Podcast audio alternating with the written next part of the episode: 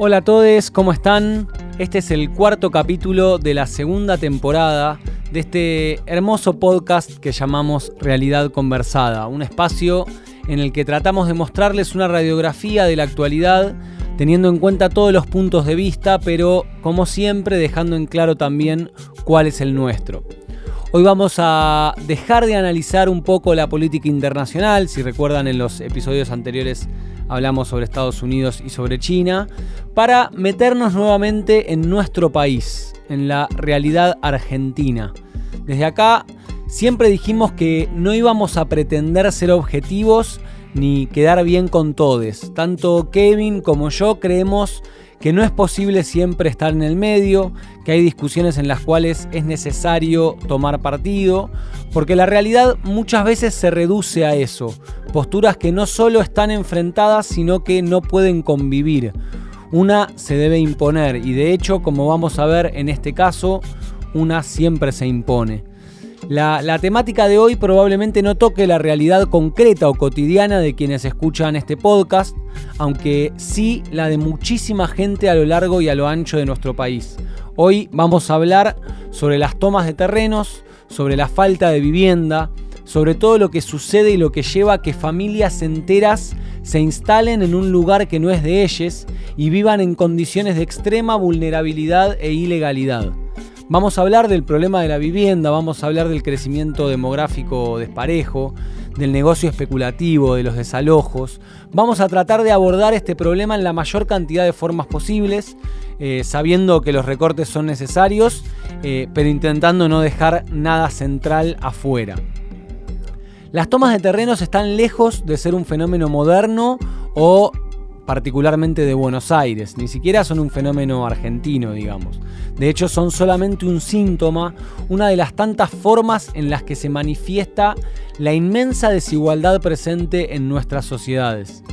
En el primer capítulo de este podcast, hace ya varios meses, hablamos sobre los barrios carenciados y en particular desnudamos cómo el coronavirus no afectaba a todos por igual como la sencilla consigna de lavarse las manos, por ejemplo, no era posible si no había agua o no había agua potable. Hablamos sobre las organizaciones sociales, hablamos sobre Ramona Medina, que era una referente del barrio 31 que murió eh, por coronavirus. De alguna manera, este capítulo es una continuación eh, pero tratando de ir un poco más allá, porque mientras que en los barrios carenciados podemos hablar de la urbanización y de organizaciones sociales que pueden en mayor o menor medida interactuar con el gobierno, en las tomas, en los asentamientos, el conflicto es mayor, es más palpable, es incluso más precario. No estamos hablando de casas precarias, hablamos de carpas, de casas de chapa, hablamos de familias enteras a la intemperie. Esto queríamos dejarlo en claro antes de pasar a los datos y a escuchar también a nuestro invitado de hoy para que nos pongamos un poco en contexto, para, para, que comprendamos de lo que se habla y tomemos dimensión de lo que significa tener tu vida en una carpa, de irte a dormir sin saber lo que va a pasar a la noche, si te van a desalojar o no, y además tener que ver cómo muchos te señalan con el dedo, como si dormir en una carpa en el barrio no fuera suficiente dolor, también eh, saberte un enemigo de una parte gigantesca de la sociedad, culpable, ser la amenaza a la propiedad privada, cuando en realidad sos vos el que está privado de demasiadas cosas elementales. También por eso tratamos de hablar este tema hoy, que tal vez ya dejó de estar en la agenda mediática, pero no por eso deja de ser un problema real, porque ese es otro problema, digamos. Cuando deja de ser noticia parece que desaparece, pero de ninguna manera esto es así. Vamos a hablar un poco de desigualdad primero, algunos números para ponernos en contexto. Por ejemplo, empezamos a tirar data. Eh, según el INDEC, en el segundo trimestre en nuestro país, el 10% de la población más rica gana 19 veces más que el 10% de la población más pobre. La brecha es tres veces mayor que hace solamente un año cuando esta diferencia era de 16 veces en vez de 19. Eh, el 56% de la población tiene un ingreso promedio de 28.769 pesos y analizado según escala de ingreso individual, el, ingreso promedio del estrato bajo equivale, equivale a casi 11 mil pesos, 10.994. eh, el del estrato medio 27.400 y el del, el del alto 67.000 pesos. Si analizamos el promedio según sexo en los hombres, el ingreso medio fue 23% más que las mujeres, 32.500 eh, contra 25.200 pesos aproximadamente. Eh, más datos, entre 2016 y 2020 la caída de los ingresos en términos reales fue fuerte para todos los sectores, pero particularmente para el más pobre, cuyos ingresos medios cayeron 38%, mientras que para los integrantes del sector más rico, la caída fue casi de la mitad, ¿sí? cerca del 18%. Estos son datos duros, pero creo que suman a la idea de la desigualdad para entenderlo con, con números. Sigamos un poco más. Hoy se estima que el 40% de los argentines son pobres, ¿entienden? 4 de cada 10 personas son pobres. Hoy en la Argentina hay 18,5 millones de pobres y 4,7 millones de indigentes y en les pibes de 0 a 14 años la pobreza llega al 56%, es decir que más de la mitad de los pibes de nuestro país son pobres, ¿sí? Eh, pero aparte de pobreza, porque ese no es el tema central, digamos, del que vamos a hablar hoy, tenemos serios problemas de vivienda y de urbanización. Argentina es uno de los países más urbanizados del mundo, es decir, el 92% de la población argentina vive en ciudades. ¿sí? Ya en 1930 este número eh, rondaba el 55%, es decir, desde hace muchos años que la Argentina está eh, centraliza la población en las ciudades de una manera muy brusca. Pero además de ser un país muy urbano, somos un país donde hay mucha cantidad de vivienda ociosa, es decir, casas sin habitar. Miren esta contradicción tremenda con todo lo que vamos a ver después. Un informe del Instituto de Vivienda de la Ciudad, publicado en 2019, eh, dice que aproximadamente 138.000 viviendas están vacías en la ciudad de Buenos Aires. Es decir, el 9% de los inmuebles porteños están vacíos. ¿sí? Los barrios con mayor índice de viviendas ociosas están en las comunas 1, 2, 13 y 14, que son ocasional, digamos, para la sorpresa, eh, que barrios Puerto Madero, Palermo, Recoleta, Núñez, Colegiales, Belgrano y Retiro. En el resto del país se estima que hay aproximadamente medio millón de viviendas ociosas. Eh, por todo esto, nosotros desde Realidad Conversada hacemos la aclaración de que no vamos a criminalizar la pobreza y la necesidad. No negamos, eh, y es interesante de investigar que haya negociados detrás de las tomas de tierras o algunas personas que se aprovechan de las necesidades ajenas para sacar provechos políticos y económicos, pero ver eso y no ver las condiciones en las que viven quienes están ahí o negar que existe un nivel tan alto de desigualdad eh, hace, por ejemplo, que a menos de 3 kilómetros de Puerto Madero haya gente que no tiene cloacas. Eh, no se puede tener una postura tan egoísta, digamos. Es, es utilizar un encuadre que nos queda cómodo sin analizar todo el problema. Y como en prácticamente todos los capítulos de este podcast, nos surge una pregunta esencial, que es ¿cuál es el rol del Estado en todo esto? Claro que debe proteger la propiedad privada, eso ya lo sabemos, pero el Estado también debe, garantizar el derecho a una vivienda eh, y a una vida digna en general. Y justamente es el Estado el que debe equiparar las diferencias tan grandes que existen. Donde hay algunos que tienen varios departamentos para alquilar y algunos vacíos, o tres duermen en la calle. Para el programa de hoy decidimos hablar con alguien que estuvo muy involucrado en la asistencia a las familias en la famosa toma de tierras en Guernica. Es la primera vez que en realidad conversada vamos a tener como invitado eh, y vamos a hablar con alguien que ejerce un cargo en el gobierno actual. Por lo tanto, tendremos testimonio de primera mano sobre muchas cosas que se hicieron y se siguen haciendo para ayudar a quienes formaron parte de las tomas o forman parte de las tomas. Cosas que muchos de nosotros no sabemos porque cuando consumimos este tipo de noticias solo vemos lamentablemente lo que los medios de comunicación nos quieren mostrar. Por supuesto nos hacemos cargo de que nuestro invitado tiene una postura muy marcada con respecto al accionar del gobierno actual en relación a las tomas y sabemos que muchos de ustedes pueden no llegar eh, a un acuerdo en relación a esto.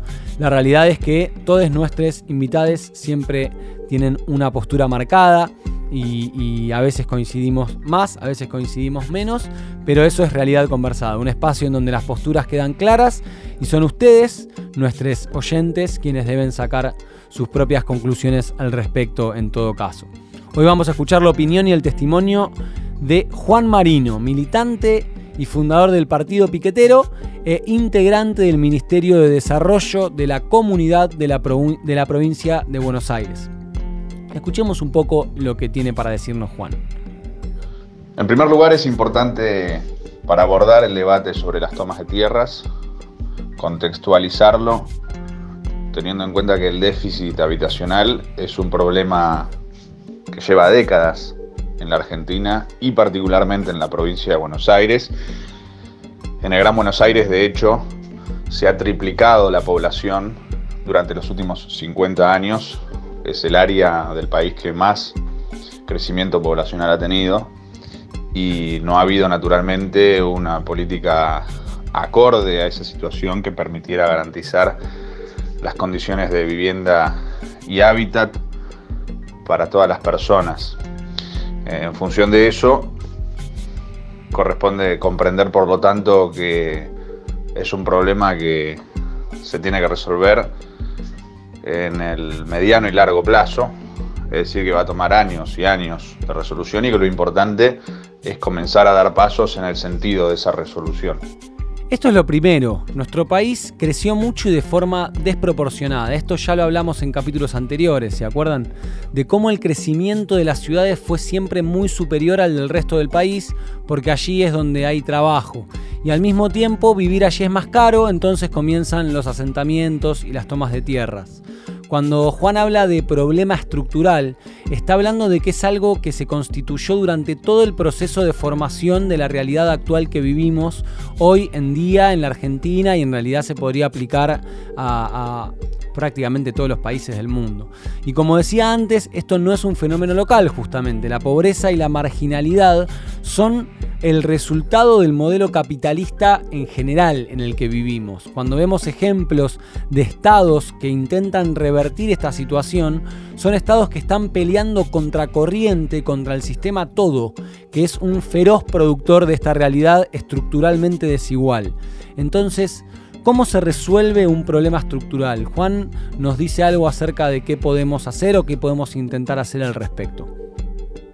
En función de esto, me parece que lo más importante, por lo tanto, es entender que hay un problema estructural, que ese problema estructural va a requerir años de solución, que para que esa solución ocurra tiene que haber un consenso político mayoritario entre los partidos políticos, las organizaciones sociales, la sociedad en su conjunto y trabajar en ese sentido, y que lo que plantea el gobierno de la provincia de Buenos Aires y también el gobierno nacional, con la creación del Ministerio de Desarrollo Territorial y Hábitat, hoy a cargo de Jorge Ferraresi, es plantear un camino, los primeros pasos para dar una solución a este problema estructural e histórico.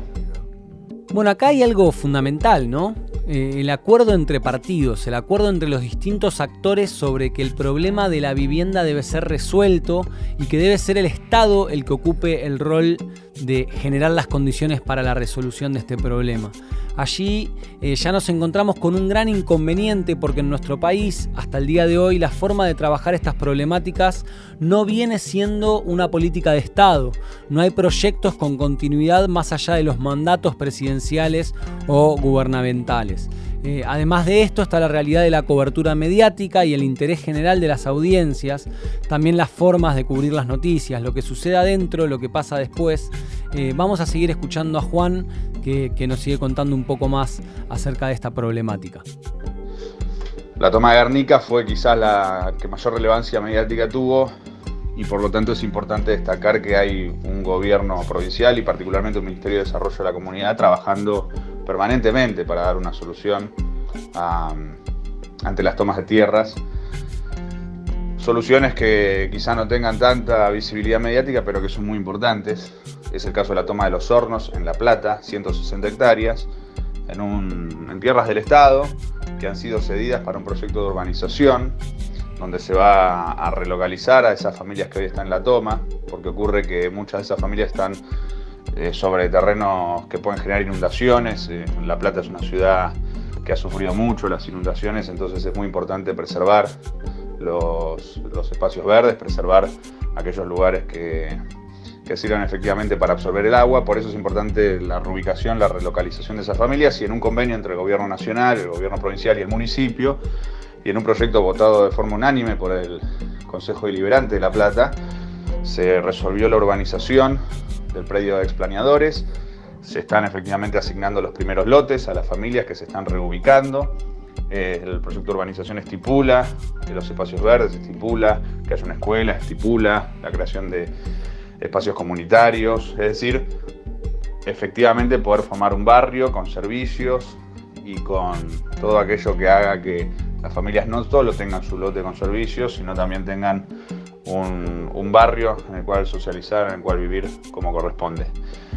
Ese es uno de los casos. Otro de los casos es la toma de la Viviana en Moreno, donde el Ministerio de Desarrollo de la Comunidad de la Provincia de Buenos Aires asistió al municipio, que relocalizó a 128 familias, a las 128 familias que estaban en la toma de la Viviana, una toma judicializada por parte de un privado, donde ya estaba determinado por parte del Poder Judicial la necesidad del desalojo la resolución pacífica se logró relocalizando a ya 128 familias al barrio Los Manantiales, también en Moreno, donde hoy ya están ubicadas, donde hoy ya se está trabajando para la creación de los servicios en, en los lotes donde ya están las familias, donde hoy ya estamos junto con el municipio asistiendo en términos alimentarios, en términos sanitarios a esas familias y por lo tanto donde efectivamente se logró dar una solución pacífica que garantizara el acceso a la tierra a todas esas familias y que al mismo tiempo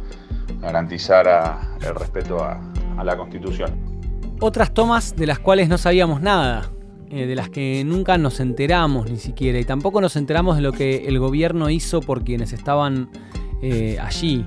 Antes de, seguir vamos a hacer una pausa, una pequeña pausa con los audios. Sabemos que, Juan trabaja en el gobierno de la provincia y por lo tanto muchas de las cosas que nos cuenta son difíciles de saber para quien no está metido de lleno en el tema y por supuesto que como todos, eh, Juan tiene una postura marcada y definida. Eh, que nosotros lo sabíamos esto cuando le pedimos su participación y respetamos mucho obviamente eh, que él sea fiel a, a este trabajo que tiene y a, estas ideas que tiene. ¿no? Él, él, nos remarcó algo en otros audios también que, nos mandó haciendo hincapié en que el gobierno provincial respetaba la división de poderes y daba lugar a las órdenes de desalojo eh, indicadas por la justicia, lo que, lo que pasó en Guernica, por ejemplo, y que fue algo que salió en todas partes y que todos vimos, nos pone a muchos en una posición muy incómoda. El gobierno de la provincia había pedido dos veces una prórroga al desalojo y se estaban agotando las opciones. Ya casi el 80% de las familias habían sido relocalizadas y se había trabajado de forma muy intensa en censar a quienes estaban allí para poder ofrecer soluciones. Sin embargo, el desalojo sucedió y las imágenes de las topadoras recorrieron los medios y las redes sociales. Fue un día horrible, eh, ese, para mí, para Kevin, seguro para, que, para muchos de, los que nos están escuchando. Eh, y un poco la idea de realidad conversada es poder complejizar las cosas que nos pasan y que pensamos. Personalmente, mi posición como ciudadano y, eh, es, es rechazar eh, cualquier desalojo de familias en las condiciones en las que estaban las familias que vivían en la toma de Guernica. Es casi un acto reflejo oponerse y reaccionar negativamente a esas imágenes y pensar que el Estado tiene que contar con las herramientas para evitar el desalojo violento, tiene que poder resolver los conflictos con otros métodos. Eh, y sin embargo, también, dicho esto, al tenerlo a Juan como invitado del capítulo de hoy, intentamos ver con mayor profundidad las cosas que pasaron, los, los porqués, perdón, o, aunque sea entender mejor la posición oficial, la posición del gobierno en relación a las tomas. Sigamos escuchando a Juan y de a poquito nos vamos eh, acercando al final. El Estado, de alguna u otra forma, se ha presentado en las causas judiciales justamente para proponer soluciones alternativas a la disputa que permita garantizar el respeto al derecho de todas y de todos a su propiedad privada individual. Y esto es importante decirlo, porque el derecho a la propiedad privada es un derecho constitucional. Eh, históricamente el derecho a la propiedad privada surge como un límite a los poderosos que despojaban de todo a quienes menos tenían y por lo tanto el derecho a la propiedad privada individual es una conquista civilizatoria contra el despojo permanente como parte de la Revolución Francesa y la tendencia que la Revolución Francesa desarrolla a escala internacional. Y es por eso, en ese mismo sentido, que uno tiene que entender que también el derecho a la vivienda es el derecho a la propiedad privada, porque efectivamente de lo que se trata es que una persona pueda ejercer el derecho a tener su tierra, su vivienda, que sean su propiedad, que por lo tanto sean su propiedad privada individual. Y por lo tanto, cuando ocurre una situación donde efectivamente hay una disputa entre dos actores que ambos alegan la necesidad de poder ejercer su derecho a la propiedad privada, lo que corresponde siempre es buscar soluciones alternativas a través del diálogo para poder efectivamente dar satisfacción y que se cumplan y se garanticen los derechos constitucionales de todas y de todos. Qué interesante esto, ¿no? Eh, eh, el derecho a la propiedad privada surge como un límite a los poderosos. Ahí Juan retoma un poco lo que hablamos sobre el origen de la propiedad privada y del Estado. Y también dice algo muy copado, el derecho a la propiedad privada es un derecho de todos, es tanto de aquellos a los que se les ocupa el terreno como aquellos que no tienen nada, porque justamente es un derecho, es algo que, eh, a lo que deberían poder acceder todos y no solamente algunos pocos. queremos Primero, antes que nada, agradecer a Juan por habernos dedicado el tiempo. Sabemos que están con un montón de trabajo en estos días y fue muy claro al explicarnos todo. Hay muchísimos más audios y cosas que nos mandó que fuimos recortando para que el capítulo quede, quede conciso, pero la verdad que muchísimas gracias Juan por toda la, todo el aporte y la buena onda.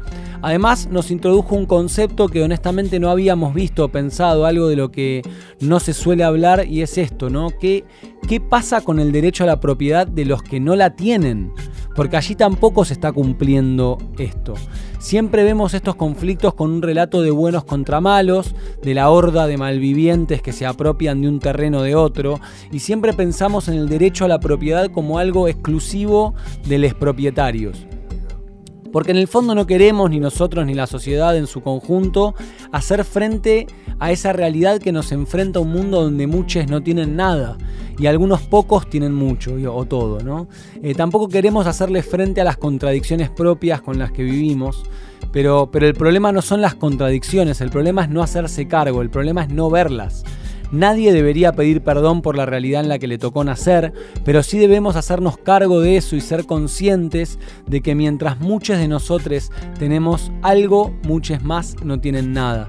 Ojo, Hablando con compañeros del interior de la provincia de Buenos Aires, nos contaban otra realidad. La gente que capaz tiene una pequeña quinta y se le usurpan, gente que no tiene miles de hectáreas, sino clase media que logró ahorrar para tener un terreno y hoy tal vez tiene gente viviendo ahí. Y ahí comienza otra historia, una historia de lucha entre clases trabajadoras incluso. Eh, una lucha en la que no es tan fácil tomar partido o en la que la necesidad de unos choca con el esfuerzo de otros. Y ahí ya todo se complica un poco más. Ahí no es tan sencillo sentarse desde una casa, desde un estudio de televisión o desde cualquier lado y señalar con el dedo eh, qué se debería hacer. Ahí la realidad se pone quizás un poco más compleja. Eh, como, todos los capítulos sentimos que nos quedamos cortos, sentimos que hay muchísimo de lo que no llegamos a hablar. Eh, se podría hablar de leyes, se podría hablar de policía, se podría hablar de Bernie, de la especulación electoral, muchísimas cosas más. Pero sí pudimos demostrar que la discusión que hay detrás de las tomas es mucho más compleja que el saquen los zapatadas o expropiemos todo, ¿sí? Eh, en Argentina hay un problema habitacional, hay un problema de desigualdad y la única forma de resolverlo es hacerle frente, eh, es, es un Estado que proteja a quienes tienen menos porque justamente tienen menos y lo necesitan, con una clase política que se ponga de acuerdo sobre medidas que no se cambien en periodos largos de tiempo. ¿sí? Eh, Pueden leer el cuento Casa Tomada de Cortázar, esa es una recomendación literaria que teníamos ganas de, meter en algún lugar. Ahí van a ver un poco de lo que hablamos, la justicia, la injusticia, muchos con poco, pocos con mucho. Eh, y también, como siempre, les recordamos que nos pueden seguir en Twitter, en nuestra cuenta arroba eh, rconversada, eh, y que nos encantan sus recomendaciones. Les agradecemos a todos los que nos ayudan con con, un comentario o escuchando, eh, haciendo recomendaciones. Sin, sin, ustedes del otro lado esto no, sería posible. Eh, soy Fede Schuchman, hago este podcast con mi amigo Kevin Grunbaum y bueno, nos escuchamos en el próximo Realidad Conversada. Un abrazo enorme para todos.